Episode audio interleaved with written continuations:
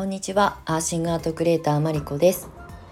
このチャンネルではクレイセラピストそしてアーシングアートクリエイターとして活動しているマリコが自然療法とアート生き方についてお届けしていきたいと思います。はい、えー、10月4日火曜日もうすぐ1時を回ろうとしておりますが皆様いかがお過ごしでしょうか？10月にね入って今日はもうすでに4日です。今日の鎌倉市内は、えーと、今ね結構こう私が住む団地が高台にあるっていうのもあるんですけど強風がね吹き荒れておりましてあのね洗濯物を慌ててあの干したはいいけどすごいなびいてて飛ばされないか心配であの洗濯ばさみでね一個一個 T シャツとかあの挟んで挟んでっていうか止めてね飛ばされないように してるんですけれども明日からお天気が少し崩れるみたいなのであの洗濯をね慌ててしたところです。はい、午前中はずっとパソコンに向かってあのメルマガ書いたりとかえーと、オンラインサロンの配信の準備をしたりとかっていうのであっという間に午前中過ぎてしまいました。はいえー、先にですね、えー、とお知らせをさせてください。あの10月16日の日曜日に、えーと、鎌倉市内の,、まあ、あの材木座の、えーとエリアにある、えー、海浜公園があるんですけれども、まあ、由比ヶ浜というね海水浴場が目の前なんですがそちらのね海浜公園で、まあ、芝生が広がるこう小高い感じのあの公園なんですけれどもそちらで開催されるカマンド市場というね、まあ、あの食だったりとか、えーと、マルシェっぽいこう物販があったりとかヒーリングスペースがあったりとかヒーリングブースがあったりとかねあの寄せ集まった感じのイベントごとが開催3年ぶりに開催されるんですけれどもそこに出店することになっております。であのカマンド市場自体は過去2回ぐらいねヒーリングブースで出店したことがあってクレイの体験パックを受けてもらったりとか一緒に出店したお友達がこうボディーワークのセラピストさんだからマッサージのあのブースだから施術ベッドを持って行ってテント張ってやったりとかした経験があるので今回は初めてじゃなく3回目になるんですけれども、えーと、今回の出店内容は、まあ、クレイをアートで届けるっていうことを一応裏テーマにして、えー、アーシングアート、まあ、漆喰とクレイのアートをね最近私がこう個人的に興味があってスタートして発信しているものなんですけれども、まあ、私が作った作品のあのちょっとしたあのあの数点をね持って販売したりとかあとはね体験ブースもやりたいなと思っているので、まあ、ワークショップみたいな感じでねあのクイックに体験できる、まあ、何かしらのアーシングアートの形をねお届けしようかなって思っております。であと一緒にね出展してくれるあのスタイフの配信者でもあるあ脳幹視と、えー、クレイを発信しているせなちゃんっていうねあのうちの卒業生でもあり友人でもあり2人であの今回は出展することになってます。なのであの食のブースとかもあるからね鎌倉市内で飲食店をされてる方とかが、まあ、キッチンカーみたいな感じで出店したりとかっていうので食べるものもあるしあのまあもちろん飲み物もあるし結構ね私あの出店者なのに前々回とか前回出た時もワイン飲んでねあのおしゃべりしながらあの集まってきてくださるお客様たちとコミュニケーションを取りながら楽しく過ごしたので一日ねあのゆるっと芝生の上でゴロゴロしたりとか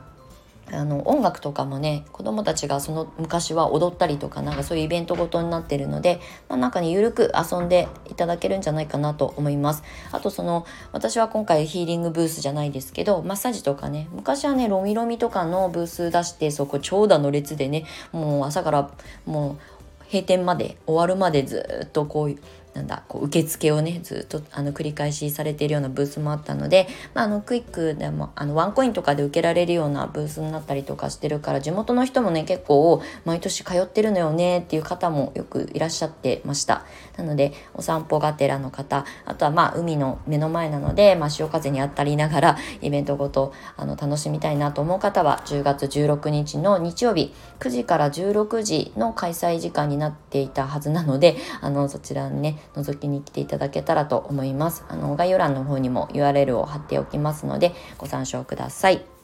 はい、ということで告知がちょっと長くなりましたが、えー、今日の本題なんですけれども私がクレイセラピーをあのスタートして今9年目来年10年目になるこの一歩手前でね U ターン移住して茨城県笠間市というね生まれ育った故郷に帰ってまた再スタートするっていうことをね前回の収録配信でもお届けしたんですけれども、まあ、あのね久しぶりに両親と暮らすっていうことも結構今ねいろんなやり取りをしながらうん。でこう価値観が全然違ったりとか私も自由にこうずっと18年地元を離れて一人で暮らしてきているのでやっぱねまた誰かとっていうか家族と一緒に暮らすことって結構大変だなって思いつつあの準備を進めていこうと思っているんですけれども、まあ、今回ねあの U ターン移住っていうかね、まあ、地元に帰って、うんまあ、少しあの心のあのリラックスだったりとかね少しあの頑張ってきた分あのこうリラックスして次の目標に向かってねあの走り出すために少しあのなんつうんだろうこうお休み感を持ってあの発信はし続けますけれどもあのクレイセラピストを育成する講師を辞めるわけでもないしまた地元に帰ったらできることがあるんじゃないかなってまだ全然頭の中で考えてるだけなので実際ね帰ってみてどんな風にあに興味を持ってもらえるかっていうことも全然想像の中でしかないのでうまくいくかどうかも本当に分かんないんですけどただね茨城県笠間市と今住んでいるこの鎌倉湘南は行ったり来たりしながらできることをまあこれからも続けていこうかなっていうふうに思っているんですけれどもなんかねあのレイセラピスト10年目を迎える来年に向けてとかあと今湘南に来て8年目になって今ここでできることを私の感覚私が自分に対してなんですけどやりきった感も正直あって、まあ、まだまだねできることはたくさんあると思うんですけどやっぱりクレイセラピーをたくさんの人に届けたいって言って始めて、まあ、移住っていうかね引っ越しをしてきて拠点をこう鎌倉、まあ、湘南エリアに置いてやり続けてきたまあそこの過程をね振り返ってみた時になんか今できることは今ここではもうないかもしれないっていうねこともあってまあ帰るっていうことをね選択したんですけれどもなんかねあのちょっとネガティブになったりとか湘南を離れたくて離れるわけじゃなくてだから後ろ髪引かれてこうちょっと気持ちが落ち込んだりとかする時間がねここ数日 続いてたりとかしてたんですけどようやくそこを少しずつ抜け出してあのまあ茨城県笠間市に、まあ、一応拠点はね移すんですけれどもそこでできることこれから続けていくクレイセラピーの仕事に、まあ、どうやって向き合っていこうかなっていうふうにあのメンタルがねこうアップダウンしたりとかするんですけどもう一度振り返って自分の過去のことこれまでの経験だったりとかこれから先どういうふうに私自身が発信していこうかなと思うことを頭の中でねあの整理整頓しながらあの時間を過ごしてるんですけれどもでも忘れちゃいけないなっていつも思うのがクレイセラピーをまあ私はねビジネスとしてお仕事として向き合ってきたのでやっぱり売り上げだったり数字だったりとかっていうのは絶対外せないあのものなんですけど指針になるんですけど、まあ、マネタイズしていかなきゃいけないからね生活していく上で。だけどでもお金とかね数字だけにあのを追っかけてはいけないしあのそれをやりすぎちゃうと、まあ、行き詰まっちゃったりとかする経験も私も何度もしているので忘れちゃいけないなっていうふうに思うのはやっぱりこのクレイセラピーを届ける先の受け取ってくださる皆さんとかあとまあ私なんかもそうですけど皮膚の悩みで困ってらっしゃる方に届けるっていうのがそもそもの最初のスタンスなのでやっぱりそういう人たちの笑顔が想像できるとか喜んでくださる方がまた一人でもあの増えたらいいなっていう気持ちと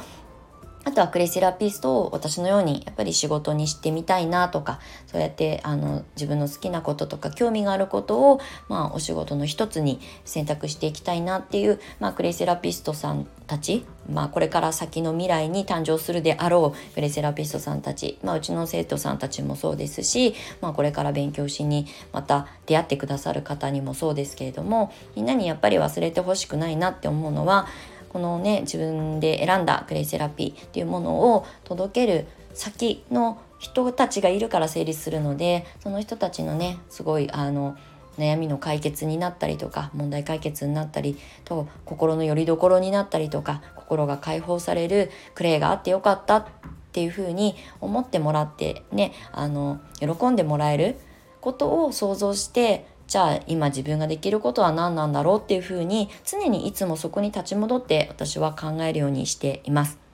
はい、なので、まあ、あの地元に帰ってまたゼロからスタートするっていうことと、まあ、行ったり来たりしながら、まあ、いろんなところに足を運んでクレイを届けていくっていう活動の仕方もしたいなっていうふうに思ってるので、まあ、2拠点っていうよりもマルチ拠点みたいなもうクレイと私のこのおしゃべりだけであの仕事を成立させまあ、られるように、まあ、自信もついたので、まあ、そういうふうにねあのスタイルを変えつつまあ、大切なことはあの忘れずにあの続けていきたいなというふうに思っています。ちょうどねあのこの間の日曜日にクレイセラピスト認定試験10月受験が終わったところなので、まあ、うちの受講生の生徒さんもね今回受験もちろんしているし、まあ、全国的にね、まあ、いろんなところであのクレイセラピストを目指す今合否結果待ちの方もいると思うんですけれどもまあね新しいこう門出になると思うので、まあ、そういうこれからの活動にどういうあの心持ちでいたらいいのかなとか、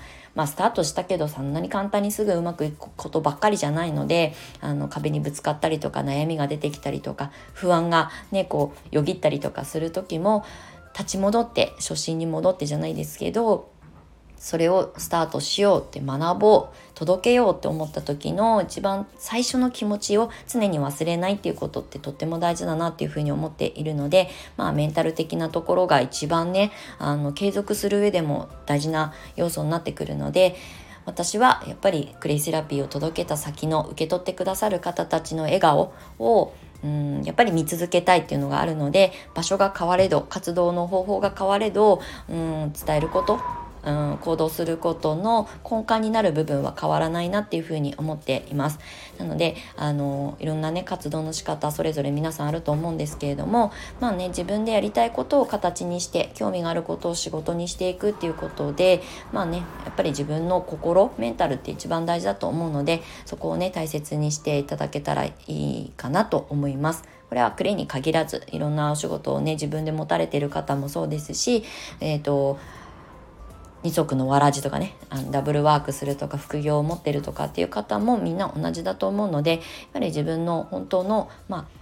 土台になるね、えーと、心の在り方みたいなことをね忘れずに見失わずに、えー、届けていけたらみんながハッピーになるんじゃないかなっていうふうに思います。ということで今日はちょっと考え方的なお話をさせていただきました。いつも長い収録に最後までお付き合いいただきましてありがとうございました。えー、アシンガートクレーターマリコでした。またお会いしましょ